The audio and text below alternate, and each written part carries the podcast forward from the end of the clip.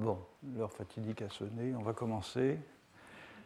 Donc j'avais euh, commencé lors de la dernière leçon à examiner la nature des collectifs que j'ai appelés monospécifiques, c'est-à-dire composés chacun d'un même type d'être, euh, humain ou non humain. Des collectifs, donc, ontologiquement différenciés par les dispositions physiques internes de leurs membres, mais euh, néanmoins différenciés euh, aussi par des régimes euh, alimentaires, par des formes d'habitat, etc. Et euh, par contre, euh, régi par le même type d'institutions indépendamment de la nature ontologique, en somme, des composantes.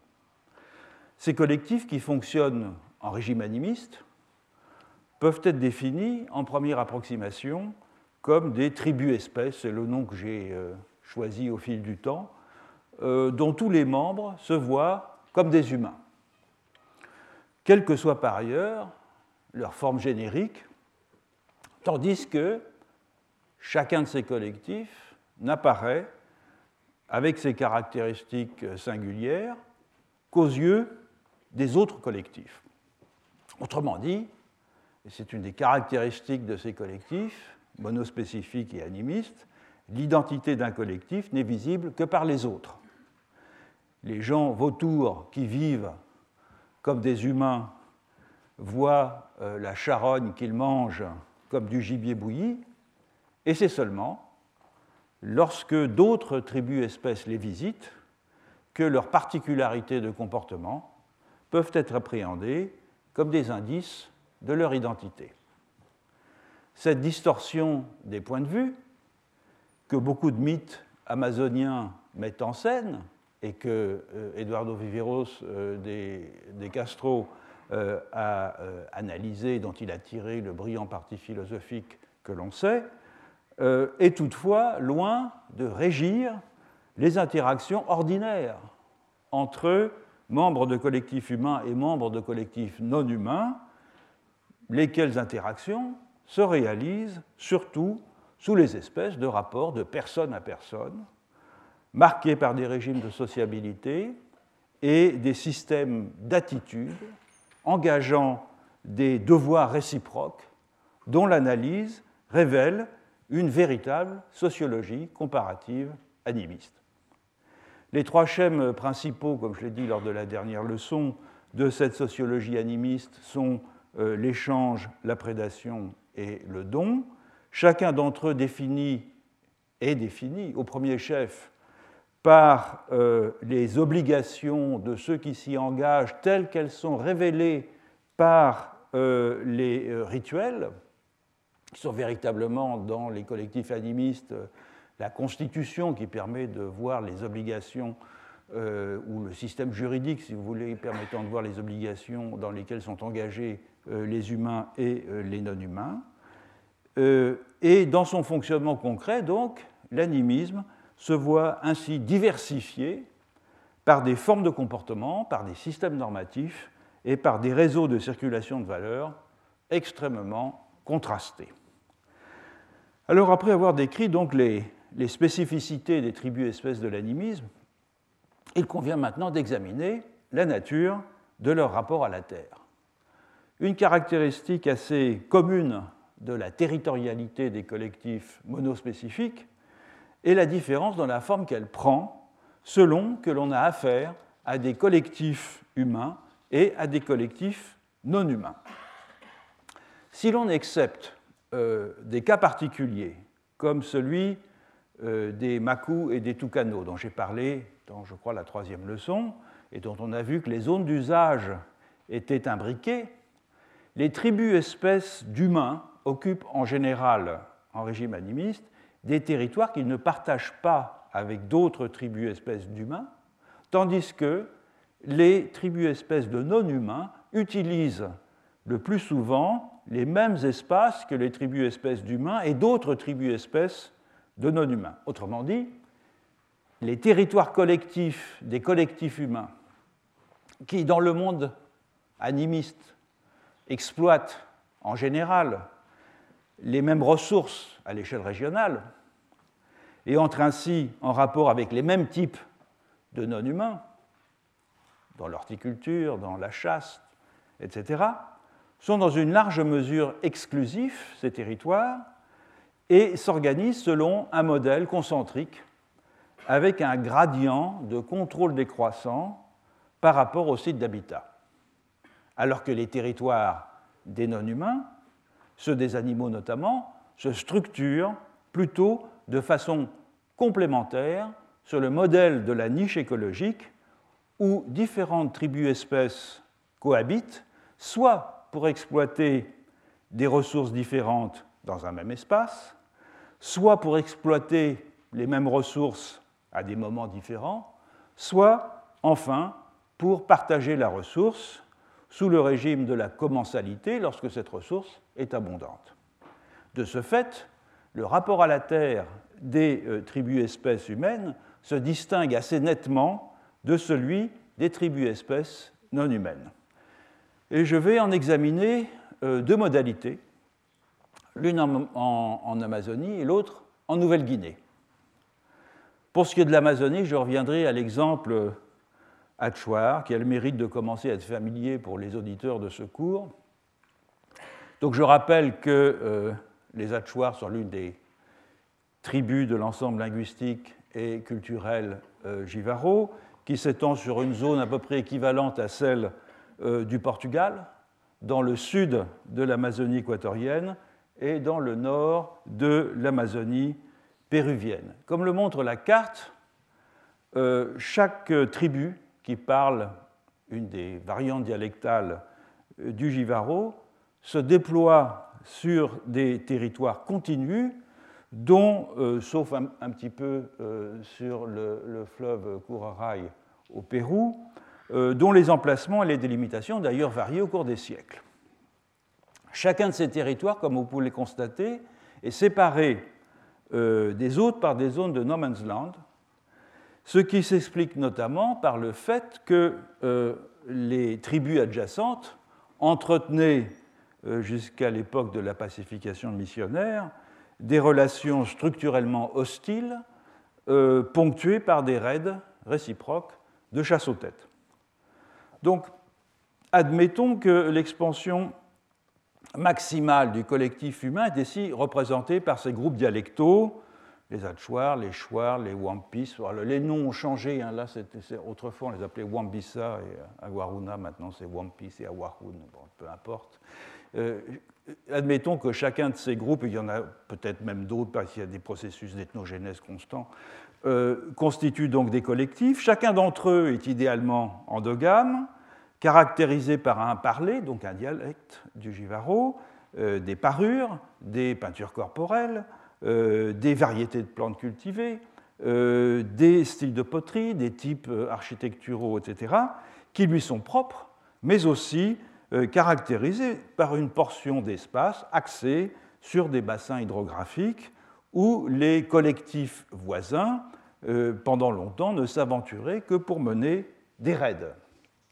Il pouvait y avoir d'ailleurs une distance assez grande entre, euh, entre les tribus.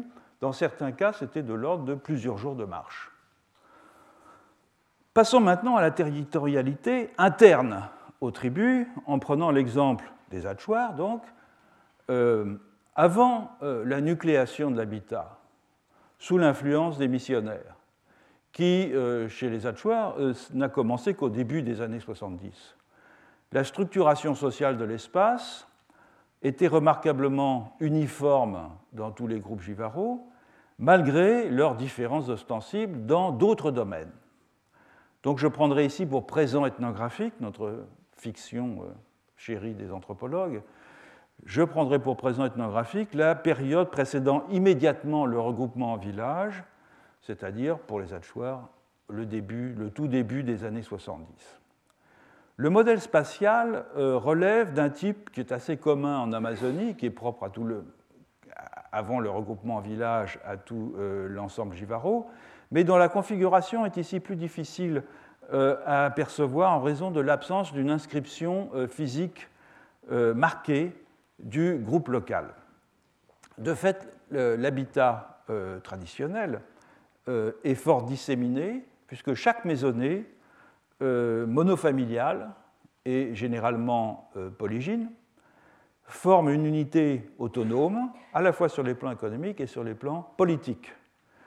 Et sa composition varie entre une demi-douzaine et une trentaine de personnes. Une maison typique, une unité domestique euh, autonome, euh, caractéristique euh, de ce système.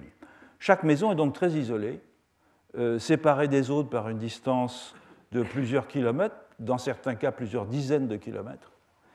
Et il arrive certes à l'occasion que deux ou trois maisons euh, se regroupent en un même lieu, mais cette disposition ne dure jamais euh, très longtemps. Chez les Hatchoirs, la, dispersion de l'habitat était plus importante encore euh, que dans d'autres groupes Givaro, et c'est un effet couplé à la fois de l'effondrement démographique qu'ils ont subi euh, suite, euh, enfin après la Deuxième Guerre mondiale, qui ne les a pas évidemment affectés euh, directement, mais d'une façon indirecte par une présence massive d'armes à feu qui a abouti à un taux de mortalité beaucoup plus élevé dans la vendetta et la guerre que ce n'était le cas auparavant lorsque les conflits se menaient essentiellement avec des lances. Donc c'est un effet quand même indirect de la Deuxième Guerre mondiale et du mouvement de globalisation des armements qui s'est euh, produit à cette époque, et en particulier du fait que euh, les plantations des VA du sud-est asiatique étant fermées, la collecte du, caoutchouc a repris dans cette région et que l'une des façons de rémunérer ou de rétribuer les collecteurs de caoutchouc, donc naturels, était, qui n'était pas le, caoutchouc de la meilleure qualité, ce n'était pas les VA brésiliens 6, mais néanmoins, il y avait une présence assez importante au nord du territoire atchoir de collecteurs, euh, été avec des, avec des armes à feu. Donc, euh, ça, c'était un, un, des, un, des, effets de, cette, de, cet effondrement démographique qui a été diminuer la population et donc aboutir à une très grande dispersion sur le territoire et puis euh, aussi euh, euh, une attitude belliqueuse qui prévenait toute incursion sur leur territoire, et donc il l'a maintenu dans les frontières qui, n'ont pratiquement pas changé pendant plusieurs décennies. Et de fait, les Atchouars avaient dans les années 70 l'un des taux de densité démographique les plus faibles du bassin amazonien, peut-être même du monde. C'était à peu près entre 0,1 et 0,3 habitants au kilomètre carré selon les bassins fluviaux. L'isolement donc euh, de chaque maisonnée euh, sur un territoire et sa souveraineté sur ce territoire est plus, non pas la, souveraineté, mais l'isolement est plus apparent que réel en ce sens que la sociabilité Givaro est organisée autour d'ensembles discrets et non nommés que j'ai appelés des nexus endogames. Qu'est-ce que c'est qu'un nexus endogame? C'est une collection de maisons-territoires consolidées à un moment donné par le partage de euh, quatre réseaux largement interdépendants, une même aire de mariage, une même aire territoriale, une même aire de solidarité factionnelle et une même aire d'influence d'un grand homme. Par grand homme, il faut entendre un guerrier au charisme exceptionnel. D'ailleurs, c'est une traduction du terme local Hund, qui veut dire le grand, le fort. Le nombre de maisonnées formant un nexus peut euh, osciller entre un peu moins de 10 et un peu plus de 20 en fonction de l'extension requise par le fonctionnement euh, des diverses variantes d'alliances de mariage euh, propres à chaque groupe tribal Jivaro. Le nexus est idéalement endogame, c'est pour ça que je parle de nexus endogame, mais c'est idéal, en fait, à peu près 70% des mariages sont endogames, car elle constitue une zone de mariage, euh, d'intermariage régulier, selon le modèle dit dravidien, c'est-à-dire un modèle dans lequel la euh, réitération d'une alliance prescriptive euh, à chaque génération remplace la continuité linéaire qui est ordinairement assuré par un principe de filiation. Et comme la distance sociale euh, croît euh, proportionnellement à la distance spatiale, le mariage au plus près, c'est-à-dire à la fois géographiquement et euh, généalogiquement, idéalement entre cousins croisés bilatéraux vrais, est fortement valorisé. Autrement dit, un tel système promeut la stabilité territoriale de parentèles cognatiques qui tendent à s'identifier collectivement euh, par une commune référence au nom d'une rivière, donc on dit les gens de telle rivière, les gens de telle rivière, etc., euh, qui va former cette, rivière, la colonne vertébrale de la zone à l'intérieur de laquelle euh, les membres de ce nexus vont déplacer leur maison en moyenne tous les 6 à 12 ans. Les aires endogames n'ont pas de frontières explicitement matérialisées, euh, en tout cas d'un commun accord, si vous voulez, ou par consensus, mais elles sont dans la pratique assez clairement délimitées. Elles sont séparées en effet par un no man's land d'au moins une journée de marche ou de pirogue. J'ai euh, mis ici quelques-uns des nexus endogames de la zone des Achuar au nord du Pastassa. Vous voyez, euh, il y a dans certains cas, par exemple ici, ici c'est euh, trois jours de pirogue, la même chose ici. Donc il y a vraiment des très grandes euh, portions d'espace qui sont inhabitées et qui sont des zones interstitielles entre les nexus. Ces espaces inhabités ont notamment une fonction tactique, puisque les relations entre nexus voisins oscillent entre la méfiance déguisée et l'hostilité ouverte. Et lorsqu'un conflit entre des nexus prend euh, des proportions alarmantes, la plupart des maisonnées euh, ordinairement dispersées au sein euh, d'une aire endogame vont se rassembler dans une maison fortifiée à l'initiative d'un grand homme. Et ce processus de nucléation actualise de façon visible une tendance latente à la solidarité cognatique de voisinage, sans pour autant prendre un caractère automatique, en ce sens que le nexus ne se mobilise pas comme une personne morale, comme pourrait l'être par exemple un groupe de filiation, euh, mais plutôt comme une coalition conjoncturelle euh, épousant les limites de la parentèle du grand homme, par exemple l'intérieur d'une maison euh, fortifiée. On voit donc se répéter à l'échelle du nexus le même type de phénomène spatial qu'à l'échelle du groupe tribal. Autrement dit, les relations d'hostilité entre tribus, comme les relations d'hostilité entre nexus endogames, engendrent, dans les deux cas, entre leurs territoires, des zones tampons inhabitées. Mais si ces zones tampons sont inhabitées par les humains, elles sont en revanche très densément peuplées par les espèces animales dont les hachoirs font leur gibier ordinaire. Je reviendrai dans un instant à cet aspect. Passons maintenant au troisième niveau d'échelle du territoire, celui qu'exploite chaque maisonnée. Il s'organise à partir de la maison selon une série de cercles concentriques que structure un gradient de fréquentation.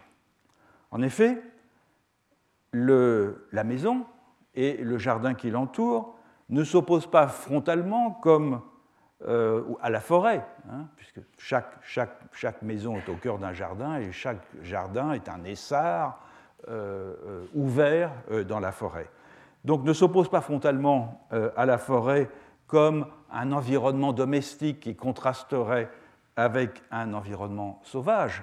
Il s'agit plutôt d'un continuum marqué par des différences d'usage. Donc je rappellerai très brièvement cette organisation spatiale du territoire de la maisonnée, car je l'avais déjà longuement évoqué il y a trois ans à l'occasion de mon cours sur le paysage, et beaucoup d'entre vous ici euh, étaient euh, déjà présents, donc je ne vais pas me répéter trop euh, en détail. Voilà l'organisation schématique d'un territoire de chasse, donc il faut voir que vous avez donc la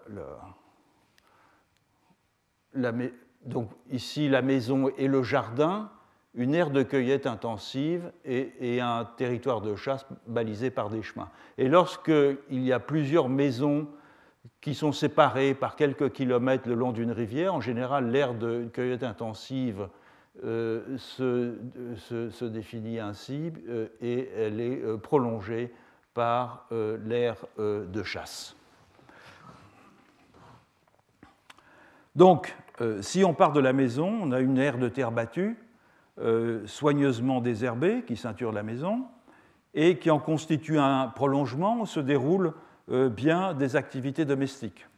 Il s'agit pourtant déjà d'une transition avec le jardin, puisque c'est là que sont plantés, par exemple, en, buissons isolés, euh, les plantes condimentaires, le, piment en particulier, le roucou, le génipa, les plantes dont on se sert pour euh, se peindre le, visage, la majorité des simples, euh, les plantes à poison, etc. Entourant la maison et cet espace de terre battue euh, qui la ceint, on a le jardin proprement dit, qui est le territoire incontesté des femmes, qui le cultive. Et pourtant, ce jardin est déjà lui-même en partie façonné par les usages forestiers, puisque c'est le terrain de chasse favori des garçons, qui y guettent les oiseaux pour les tirer avec des petites sarbacanes qu'on leur a confectionné pour cet usage. C'est l'endroit aussi où les hommes posent des pièges euh, pour euh, euh, capturer les pacas et les agoutis, donc ces gros rongeurs qui viennent manger, déterrer les tubercules pendant la nuit. Et de fait, certaines tribus espèces animales, les petits mammifères, les oiseaux prédateurs du jardin, mais aussi les prédateurs de ces prédateurs, notamment les nombreuses espèces de serpents, les petits carnivores, euh, les oiseaux de proie, ont un territoire qui coïncide partiellement avec l'habitat domestique des humains. Autrement dit, ils partagent un même espace de vie, car ils sont concurrents pour les mêmes ressources végétales et animales. Plus loin, dans un rayon d'une à deux heures de marche depuis la lisière de l'Essar, il y a ce que j'appelle la zone de cueillette intensive, où la forêt est assimilable à un grand verger que les femmes et les enfants visitent euh, en tout temps pour y faire des promenades de cueillette, pour ramasser des larves de palmiers, pour pêcher à la nivrée dans les ruisseaux et dans les petits lacs. C'est un domaine qui est connu de façon intime et où chaque arbre, chaque palmier donnant des fruits, et périodiquement visité pendant la période de fructification. Et c'est dans cette ère de cueillette euh, intensive que résident la plupart des prédateurs du jardin, mais aussi des animaux que les femmes peuvent chasser à l'occasion, pourvu qu'elles ne fassent pas couler le sang, c'est-à-dire, c'est quelque chose sur lequel euh, Alain Testard avait jadis euh, insisté sur le fait que la prohibition, c'est une prohibition qui est sinon absolument universelle, mais en tout cas très répandue, que les femmes peuvent chasser à condition de ne pas perforer et de faire couler le sang. Et c'est le, cas ici aussi. Elles peuvent assommer des tatous, des petits animaux euh, à, terrier, à condition de les assommer à coups de gourdin.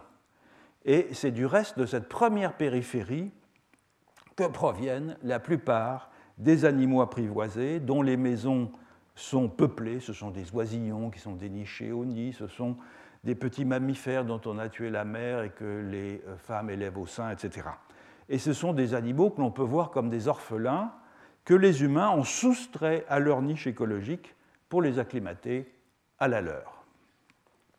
Au-delà de cette zone de euh, forêt-verger commence la véritable zone de chasse, où les femmes et les enfants ne se déplacent qu'accompagnés par les hommes, et les hommes armés, parce que les hommes sont toujours armés quand ils se déplacent. C'est en effet une zone dangereuse à euh, plusieurs titres. D'abord en période de conflit, c'est-à-dire très régulièrement. On peut tomber à l'improviste sur une troupe de guerriers ennemis. Mais surtout, c'est dans cette zone de chasse que résident généralement les esprits qui contrôlent les animaux, qu'on appelle en nature kundinyu no kuri, les mères du gibier, et notamment les trois principaux esprits, euh, races d'esprits euh, maîtres du gibier, Sham, Amasank et Hurikri. Les Shams, ils ressemblent à des, à des hommes et à des femmes euh, ordinaires, mais ils portent leur cœur en bandoulière sur la poitrine, et donc visiblement il bat sur, la, poitrine. Ils vivent dans les parties les plus impénétrables de la forêt et dans les aguajales, c'est-à-dire les marais, les, zones et dépressions inondées peuplées de palmiers euh, Mauricia flexuosa. Amasank est vu comme un homme ordinaire, solitaire, chassant euh, le toucan à la sarbacane, mais son habitat préféré est la canopée et les arbres creux. Quant à Hurihri, c'est un blanc, barbu, cannibale, polyglotte, euh, qui gîte en famille sous la terre, et il porte un costume de conquistador. Et, euh, c'est pas inattendu, et sa bouche euh, dévoratrice, puisqu'il est, il est, cannibale, est située sur la nuque, dissimulée par ses cheveux. J'ai compris au bout de quelques mois pourquoi les petits-enfants euh, avaient euh, une grande curiosité pour me regarder derrière le cou. Euh, et enfin, c'est dans cette zone de chasse que l'on rencontre surtout les espèces de mammifères les plus mobiles, et pour certaines les plus grégaires. Les deux espèces de pécaries, les, singes, les différentes espèces de singes, euh, les tapirs, les cervidés, les félins, bien sûr, les chiens sauvages. Il y a deux espèces de chiens sauvages qui euh, sont assez féroces et qui chassent en bande, etc. Bref, on est là beaucoup plus dans cette zone de chasse, dans le territoire des non-humains, que dans le territoire des humains. Pourtant, il ne faudrait pas voir euh, dans la zone de chasse l'équivalent d'une extériorité sauvage hors de toute emprise de l'humanité. D'abord parce que le chasseur connaît euh, euh, chaque pouce de ce territoire qu'il parcourt de façon presque quotidienne. Les hommes vont aller à la chasse presque tous les jours. Les animaux que le chasseur rencontre sont pour lui des personnes qu'il doit séduire, qu'il a rencontrées en rêve et avec qui il a dialogué en rêve auparavant, qu'il doit séduire, qu'il doit cajoler pour les soustraire à l'emprise des esprits qui les protègent.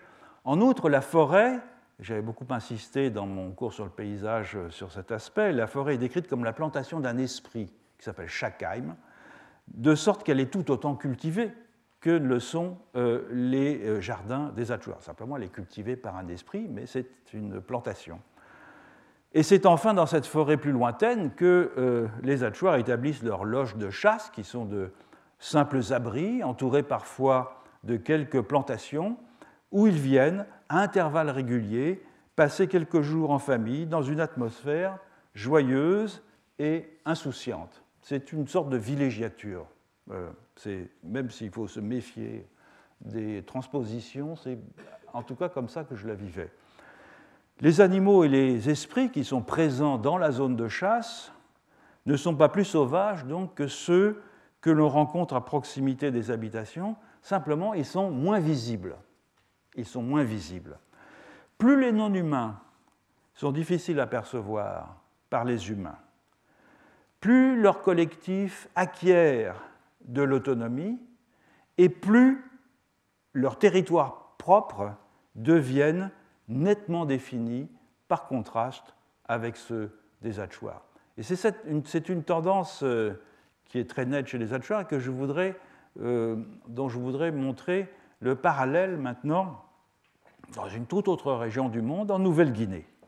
Et je prendrai comme illustration euh, des gens qui s'appellent les Kassois de la région du mont Bozavi, euh, au cœur des hautes terres de Papouasie-Nouvelle-Guinée, auquel euh, Florence Brunois, une jeune collègue, a consacré il y a quelques années une monographie qui s'appelle Le jardin du casoir, la forêt des Kassois. Donc voilà, le, les, alors c'est un ensemble de peuples qui parlent des langues dites Bozavi. Bozavi, c'est le nom d'un volcan hein, euh, qui euh, est, au nord de cette, de cette, région.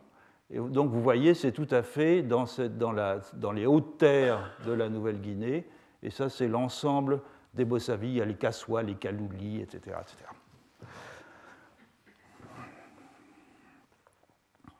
Alors, cette, monographie de, de, Brunois est intéressante parce que l'auteur y traite de façon tout à fait symétrique, comme autant de euh, composantes de même statut cohabitant dans un cosmos forestier, les cassois et leurs clans, euh, les races d'esprit, les animaux, les plantes, les techniques, les récits légendaires, etc.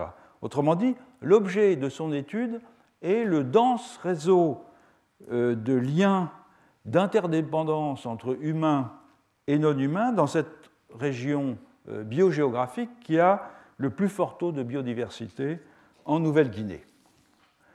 Donc c'est une étude qui a le mérite, euh, au fond, de ne pas aborder les humains et les non-humains comme si l'on avait affaire à des entités a priori confinées dans des sphères distinctes, mais en les prenant comme des éléments au sein d'un unique espace sociocosmique. Et Brunois utilise euh, la même grille descriptive et analytique pour rapporter les propriétés et les formes relationnelles des différents occupants euh, du cosmos cassois, qu'ils soient humains, esprits ou animaux. Alors, c'est une monographie euh, avec des descriptions ethnographiques très riches, et je vais, comme la synthèse est malaisée, me contenter de donner un bref aperçu des collectifs d'humains de non-humains vus à partir de leur rapport au euh, territoire. La zone euh, écologique actuellement occupée par les Cassois, une population d'à peu près 600 personnes, hein, est une forêt tropicale humide qui s'étend sur 2000 km depuis euh, les pentes volcaniques du mont Bozavi, donc un, un, volcan, à une altitude de plus de 2000 mètres, jusqu'à une région de collines au sud où l'altitude ne dépasse pas 50 euh, mètres. C'est donc un habitat qui offre une très grande diversité de biomes et que les Cassois ne partagent avec aucune autre population humaine. Et leur densité tomographique est d'ailleurs faible, euh, de l'ordre d'un peu plus de 3 habitants au kilomètre carré, mais quand même beaucoup plus élevé que dans le cas des, des,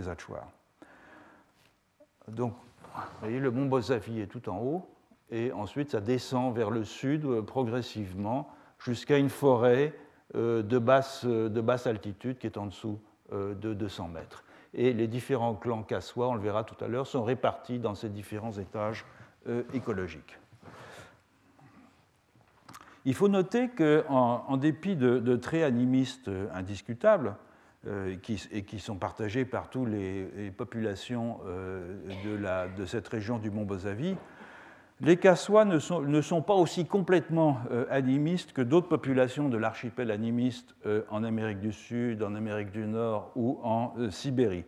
Par exemple, les animaux sont bien vus comme possédant une intériorité de même nature que les humains, chaque espèce se distinguant des autres par euh, des caractères physiques et comportementaux, des dispositions, des traits culturels en quelque sorte, qui lui sont propres. Et euh, en outre, et j'y reviendrai plus loin, les esprits euh, qui se perçoivent comme des humains dans le monde invisible perçoivent eux-mêmes les doubles spirituels des humains comme du gibier. C'est donc un cas classique de perspectivisme animiste qui est très commun dans cette région de la Nouvelle-Guinée, sur lequel euh, Roy Wagner avait déjà attiré l'attention il y a au moins une vingtaine d'années. En revanche, euh, Florence Brunois euh, précise que les animaux ordinaires, c'est-à-dire ceux qui ne sont pas l'incorporation temporaire d'esprit, ne sont pas décrits par les Cassois comme vivant dans des collectifs organisés selon des conventions sociales et culturelles analogues à celle des humains, contrairement à ce qui se passe dans d'autres régions de l'archipel animiste. L'aspect le plus caractéristique des collectifs composant le cosmos cassois est le fait qu'ils sont non seulement très territorialisés, mais qu'ils sont aussi et surtout définis au premier chef par l'habitat qu'ils occupent. On va commencer par les collectifs animaux. D'un point de vue euh, taxonomique, les euh, Cassois distinguent huit grandes catégories euh, supragénériques dont le nom peut se substituer à celui de l'espèce identifiée. Celle qui nous intéresse le plus ici, c'est abélé. Abélé, ça englobe les mammifères et les casoars. Et de fait, abélé est à la fois un taxon supragénérique, mais c'est aussi une catégorie fonctionnelle, puisque ce terme désigne euh, d'abord le gibier. Autrement dit, les 51 espèces de mammifères et les deux espèces de casoars subsumés sous la catégorie abélée sont vus comme les animaux chassés par excellence. À l'intérieur de cette catégorie, les animaux sont classés par leur niche écologique. La montagne, c'est-à-dire la partie la plus haute du territoire, et pour les autres, les lieux où ils nichent, à savoir les cavités des arbres, euh, les terriers ou les nids et euh, la base des arbres. De même, les oiseaux, la catégorie supragénérique des oiseaux, Anema, euh, ils sont distribués selon le niveau qu'ils fréquentent, depuis les oiseaux coureurs jusqu'aux oiseaux de plein ciel.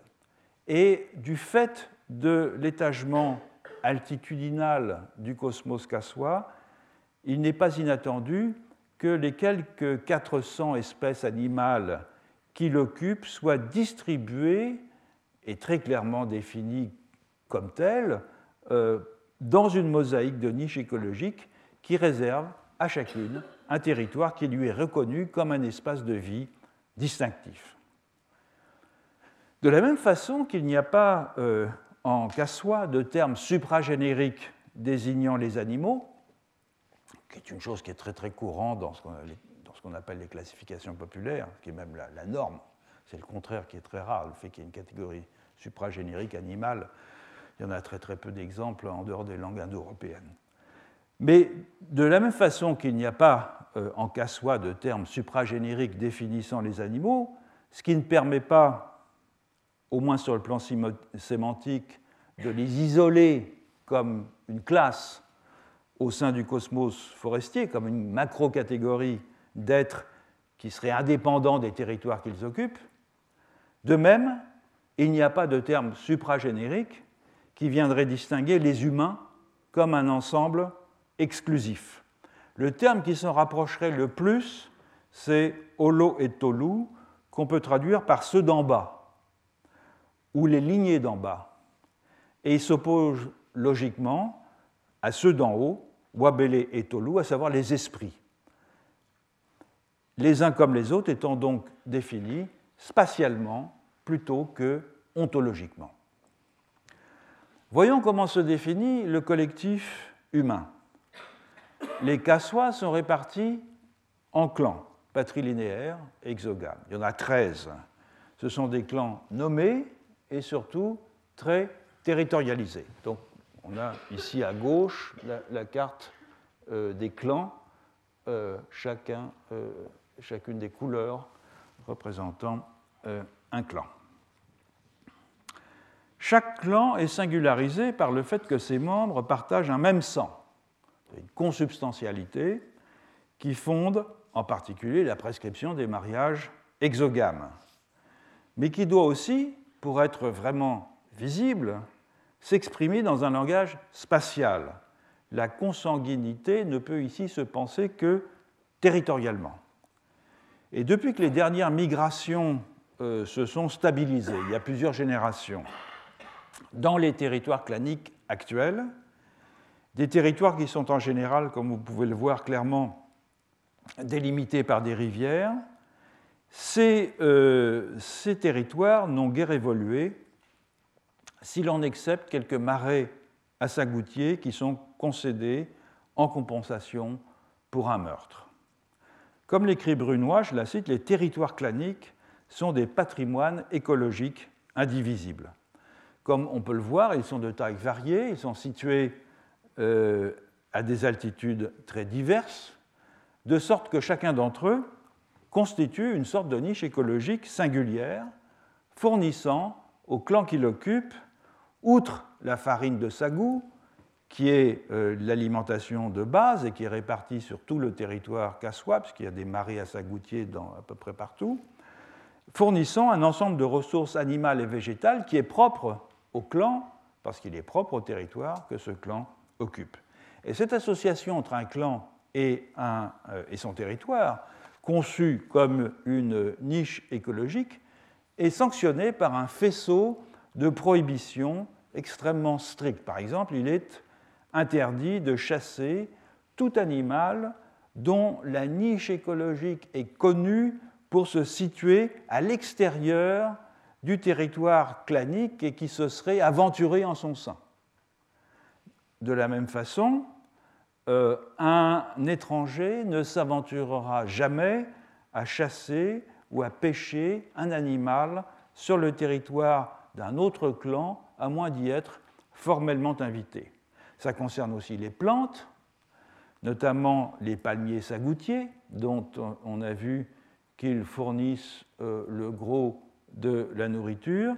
Chaque, clan dispose sur son territoire euh, d'un certain nombre de colonies de sagoutiers, en moyenne une trentaine de colonies, qui sont de son usage exclusif. Et de même, il est interdit à un étranger extérieur au clan de couper un arbre sur le territoire, d'ouvrir un essart et même de récolter euh, euh, des, fruits ou des plantes cultivées d'un ancien jardin en friche, par exemple. Bref, les territoires des collectifs humains et des collectifs non humains sont ici à la fois segmentés, donc entre les clans, et coïncidents au niveau, au sein de chaque niche euh, écologique pour les territoires des humains et des non-humains. Cette territorialisation, elle affecte aussi les territoires des esprits, ceux d'en haut. Les esprits sont ordinairement invisibles et ils se distinguent principalement des humains, ceux d'en bas, en ce que leur lieu de résidence se situe en haut justement, c'est-à-dire dans la canopée. Ils se subdivisent, euh, en trois tribus-espèces, qui sont les Guluhon, des doubles des morts humains, euh, les Sosu et les Isanese. Chacune de ces tribus-espèces est composée d'individus des deux sexes et de générations différentes qui se perçoivent euh, comme des humains. Et ce qui différencie chacune de ces tribus-espèces n'est donc pas tellement l'apparence, puisqu'ils se voient tous comme des humains, mais le comportement social, alimentaire et surtout territorial de chacune d'entre elles. Les Sosu, qui sont des esprits guerriers et cannibales, se cantonnent aux pentes supérieures du mont Bossavide, sont donc tout en haut, tandis que euh, les Isanese, qui sont composés d'une centaine d'individus, qui sont identifiés chacun par un nom, sont répartis dans l'ensemble du, territoire et mènent une vie sociale et rituelle tout à fait analogue à celle des Kassois. Quant aux Guluhon, qui sont les doubles des morts, ils forment une tribu-espèce un peu singulière, puisque ces membres ne naissent pas comme tels, mais deviennent des Guluhon. Et ce sont donc des humains transformés qui vivent dans un lieu précis, près d'une cascade, dans une grande demeure. Or, toutes ces tribus-espèces d'esprit, qui demeurent invisibles en temps normal, ont la capacité d'intervenir dans le monde visible, au premier chef en empruntant occasionnellement l'enveloppe d'un animal domestique, mais qui sera choisi dans la niche écologique que chacune des communautés d'esprits occupe. Ainsi, les esprits sosu se manifestent-ils sous la forme des animaux caractéristiques de leur habitat, à savoir l'écosystème d'altitude des pentes supérieures du mont Bossavi, tandis que les esprits Isanese sont répartis en collectifs territorialisés correspondant à chacun des territoires claniques des Kassois et ils prennent donc la forme des animaux caractéristiques des biotopes correspondant à chacun de ces territoires. C'est ce que cette carte ici montre, c'est la répartition territoriale des esprits Issanessés qui sont donc aussi segmentés dans l'espace que le sont les clans des Kassois, puisque à chaque habitat d'un clan Kassois correspond un habitat d'un groupe d'esprits euh, Et de manière analogue à ce que l'on a vu euh, en Amazonie du Nord-Ouest, à l'intérieur de chaque euh, territoire d'esprit Issanessé, ceux-ci occupent des sites d'habitats qui sont précisément localisés, le plus souvent des arbres, des collines, des grottes, des cascades. Vous avez ici les différents types d'habitats euh, qui sont occupés, enfin les différents types de sites plus exactement, qui sont occupés dans chacun des territoires par les esprits euh, Dans ces sites, les esprits Issanessés se manifestent par des signes concrets. Ce sont par exemple des traces de porcs, des empreintes de porcs apprivoisés, euh, par les esprits qui s'arrêtent tout d'un coup à la base d'un sagoutier euh, où les esprits habitent. Ce sont des bruits domestiques, comme une porte que l'on entend claquer, euh, ou bien des coups de hache lorsqu'on coupe du bois de chauffe à la hache. Et évidemment, les cassois prennent grand soin de ne pas déranger les esprits, par exemple de ne pas bouleverser les sites où les Issanessés habitent, ou encore de bien parler entre eux la langue spéciale des Sossous. Les Sossous donc, sont les esprits qui vivent sur la pente du monde, qui ont une langue spéciale euh, avec lesquelles, euh, les, euh, qui est différente du Kassoua, et avec lesquels il faut communiquer lorsqu'on se déplace dans cette région. Faute de quoi, les esprits, évidemment, désertent les parages, deviennent furieux, ils font fuir le gibier, et évidemment, ils s'attaquent aux humains. Donc les règles de la cohabitation dans le cosmos euh, forestier du Beau-Avis sont très strictes. Le partage d'une même niche écologique formant territoire, tout à la fois pour un groupe clanique humain, pour des groupes d'esprits et pour des espèces animales et végétale exige de maintenir des relations d'échange équitables entre toutes ces communautés. Par contraste donc avec le cas Hatchoir, où les territoires des esprits se situent plutôt en lisière des territoires les plus fréquentés par les humains, il y a dans chaque territoire clanique qu'à soi une superposition, un feuilletage dans l'espace des milieux de vie de nombreuses tribus-espèces, lesquelles doivent donc trouver entre elles des accommodements. Alors cette dernière remarque euh, conduit à s'interroger sur le lien possible en régime animiste entre l'autonomie territoriale des non-humains et l'ampleur plus ou moins grande de l'emprise exercée par les humains sur le territoire qu'ils exploitent pour leur propre compte. Et cette corrélation a été abordée de façon extrêmement originale par euh, un collègue australien, Peter Dwyer, dans un, article de 1996 intitulé L'invention de la nature, The Invention of Nature, mais que l'on pourrait tout aussi bien rebaptiser le transect de la transcendance. C'est comme ça que je le vois en tout cas. Pourquoi le transect de la transcendance? C'est que Dwyer euh, compare euh, les usages et les représentations du cosmos forestier dans trois tribus d'horticulteurs des hautes terres de Nouvelle-Guinée, les Kubo, les Étolos et les Sianais. Donc voilà, c'est un transect hein, qui va des Kubo, aux Étolos, aux dans les hautes terres de la Nouvelle-Guinée. Elles sont situées donc euh, le long de ce transect d'ouest en est et elles sont choisies, ces différentes tribus, en fonction du degré d'anthropisation manifeste de leur écosystème, de la trace qu'ils ont laissée matériellement sur leur environnement, et en fonction de la part plus ou moins grande euh, que ces euh, groupes, ces collectifs accordent aux ressources sylvestres dans leur alimentation. Alors les premiers, ce sont les Kubo. Les Kubo, c'est un véritable peuple de coureurs des bois, avec une densité de population euh, très faible, inférieur à un habitant par kilomètre carré, donc quelque chose de l'ordre du même ordre que les Hatchoirs, dont seule une très faible partie du territoire, de l'ordre de 1%, est occupée par des jardins ou par des friches. Donc les, les zones en grisé sont les zones du territoire qui sont occupées par des jardins ou par des friches. Vous voyez, c'est vraiment dérisoire. L'opposition entre le centre habité en l'occurrence un petit village qui s'appelle Guaymassi, et l'extérieur est d'autant moins significative ici, que les gens dorment presque aussi souvent dans de petits abris en forêt que dans l'enceinte du village, l'équivalent des, loges de chasse chez les Hatchoirs que j'évoquais tout à l'heure.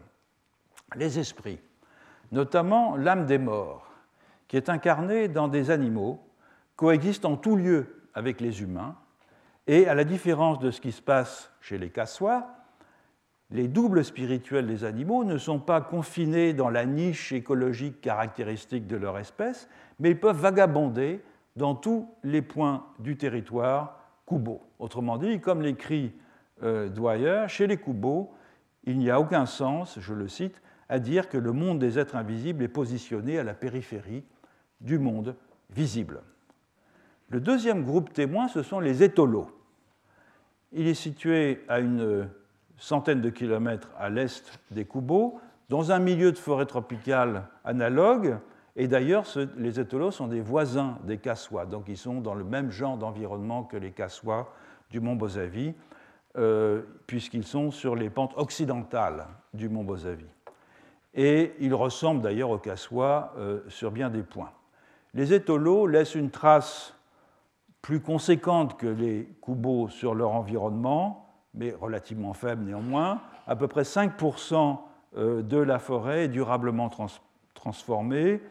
Ils ont des jardins plus grands, euh, ils cultivent des vergers de pandanus et ils établissent des lignes de trappe permanentes. Donc voilà les zones anthropisées chez euh, les étolos dans la proximité du village de Bobolé. Leur densité démographique est 15 fois supérieure à celle des Kubo, et leur, géographie spirituelle est aussi mieux démarquée, en ce sens que l'âme des défunts s'installe d'abord dans des oiseaux, puis dans des poissons, lesquels poissons migrent vers les confins du territoire selon euh, un gradient d'occupation parallèle à celui de l'anthropisation manifeste du territoire. Et de ce fait, la périphérie spatiale du territoire du collectif euh, Étolo acquiert un statut spécial, comme demeure des êtres invisibles. Et donc on a ici une première étape vers la transcendantalisation euh, des non-humains. Le dernier groupe, ce sont les cyanés. Et les cyanés ont modifié euh, leur habitat d'une manière profonde et durable. Ils sont fortement sédentaires, euh, avec une densité démographique de 30 à 40 habitants au kilomètre carré, donc à comparer au Kubo, qui est inférieur à un habitant au kilomètre carré. Il pratique une horticulture intensive, il pratique l'élevage des cochons dans un territoire qui est minutieusement aménagé, borné, approprié selon des règles de tenure foncière extrêmement strictes, etc. Et comme vous pouvez le constater, là, leur environnement est massivement anthropisé, à l'exception euh, des zones les plus hautes euh, des euh, montagnes. Ils fréquentent donc assez peu les résidus forestiers qui s'accrochent aux montagnes et leurs esprits sont moins immanents et plus réalistes que ceux des Kubo et des étolos, en ce sens que ces esprits adoptent des apparences qui n'ont pas d'équivalent euh, dans le monde visible, qu'ils sont relégués dans des lieux inaccessibles et qu'ils ne communiquent avec les humains que par le truchement d'oiseaux messagers ou d'objets rituels. Donc les esprits ont ainsi perdu toute immanence, puisqu'ils forment une population aux caractéristiques sui generis, résidant loin des humains et à laquelle on ne peut accéder sans médiation. Alors si on accepte de considérer ces trois exemples comme autant d'étapes dans un processus d'intensification de l'usage des ressources cultivées, et du contrôle d'un territoire par un collectif humain, il n'est pas douteux que cette emprise croissante sur l'environnement forestier autour euh, des foyers d'habitat est allée de pair avec l'émergence d'un secteur périphérique de plus en plus étranger au rapport de sociabilité ordinaire entre humains comme entre les humains et les non-humains. Alors évidemment, il faut se garder en la matière euh, d'une corrélation automatique entre degré d'anthropisation effective et marginalisation des territoires des non-humains. Les Achuars, par exemple, euh, correspondent à une modalité d'occupation du territoire de type Kubo, hein, avec euh, une densité démographique inférieure à un habitant par kilomètre carré, une très faible emprise des jardins sur euh, l'espace forestier, tandis que leur géographie des esprits, si l'on peut dire, est plutôt intermédiaire entre celle des Kubo et celle des étolos, avec une localisation euh, des esprits du gibier, non pas véritablement aux confins du territoire tribal, mais à la lisière de la zone de cueillette euh, intensive de chaque maisonnée.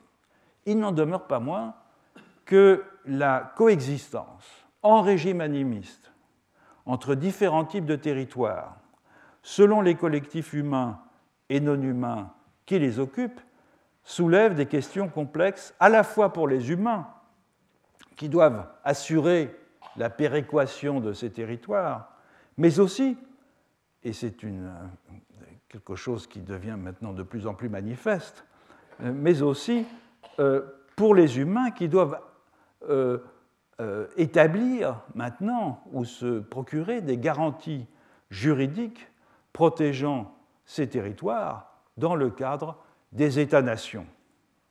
Comment concilier en effet les intérêts des humains qui réclament, dans la majorité des cas, un usage exclusif du milieu qu'ils occupent vis-à-vis d'autres humains, avec, d'une part, les intérêts de certains non-humains, pour l'essentiel des plantes et des animaux réputés se comporter comme des humains et qui partagent leur territoire avec les humains sous la forme de niches écologiques complémentaires, et d'autre part, avec les intérêts d'autres non-humains, en général des esprits plus ou moins vindicatifs, dont les territoires sont un peu, complètement ou pas du tout coïncidents avec ceux des humains, lesquels sont néanmoins, lesquels humains sont néanmoins dépendants à bien des titres des actions de ces médiateurs, généralement invisibles, avec qui il ne faut donc pas perdre le contact.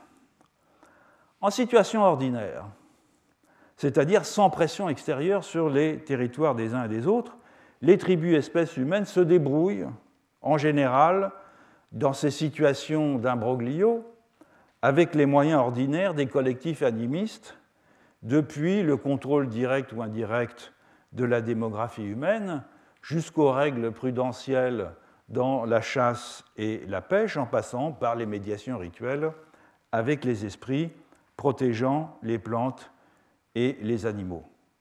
Mais la situation, maintenant, n'est plus ordinaire. Elle n'est plus ordinaire et les collectifs animistes sont désormais exposés en première ligne dans le grand mouvement de spoliation territoriale qui euh, dévorent leur milieu de vie.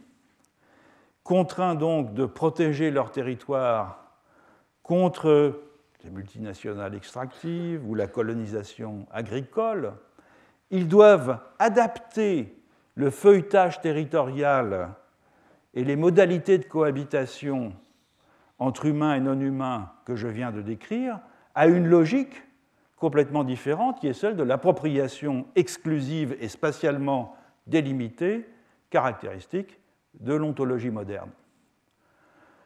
Et on a un bon exemple des difficultés de cette adaptation dans un article de l'ethnologue colombien Juan Alvaro Echeverri, qui relate son expérience de médiateur dans la définition d'un grand territoire protégé le Predio Putumayo est un territoire protégé de 60 000 km, peut-être le plus grand euh, en, Amazonie.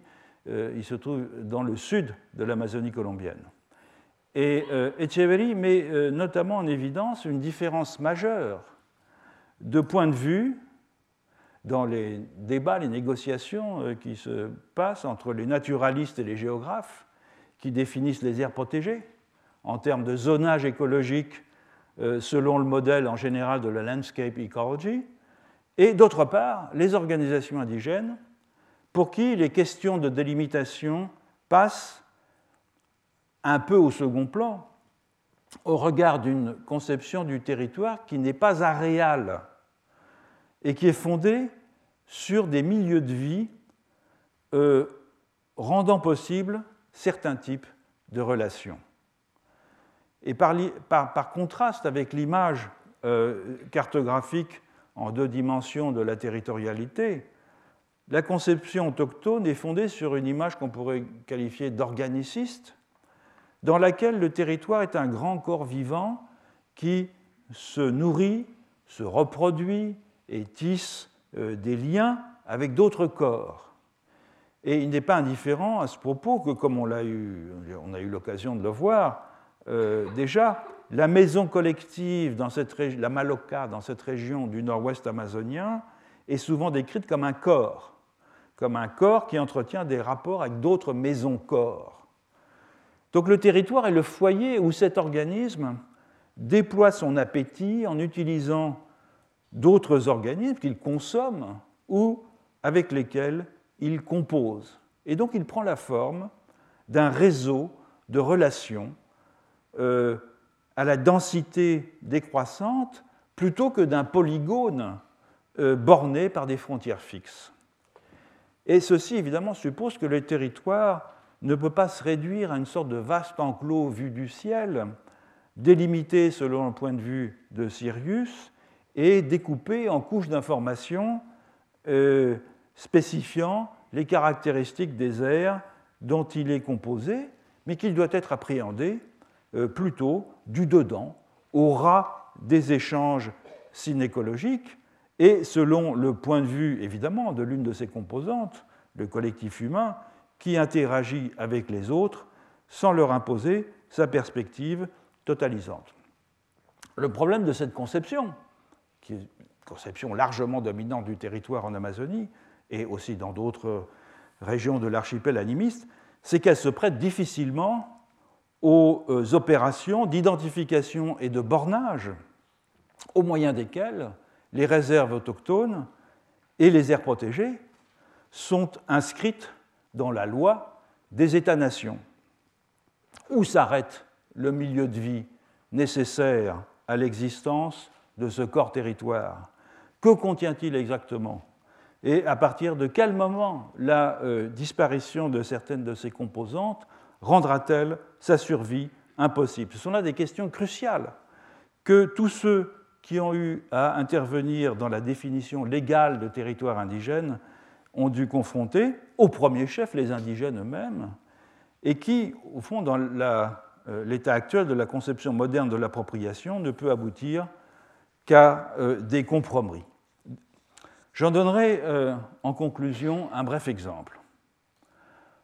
Au nord de la zone de peuplement Achuar, en Amazonie équatorienne, vit une population de langue quechua que l'on appelait jadis les Canelos, du nom d'une mission dominicaine, et que l'on connaît maintenant euh, plutôt sous l'appellation générique de Sacharuna, c'est-à-dire les gens de la forêt en quechua. Euh, à la différence des Achuars, les Sacharuna apprécient la vie villageoise et s'organisent en communautés nommées d'après le site principal d'habitat, souvent euh, regroupés autour d'une chapelle que visite à l'occasion un prêtre dominicain. il n'y a pas de différence culturelle, sociale ou linguistique marquante entre ces communautés villageoises, quechuaphones, échelonnées le long des rivières de l'Amazonie centrale de l'Équateur, mais chacune d'entre elles tente à se concevoir comme un collectif autonome avec une identité propre.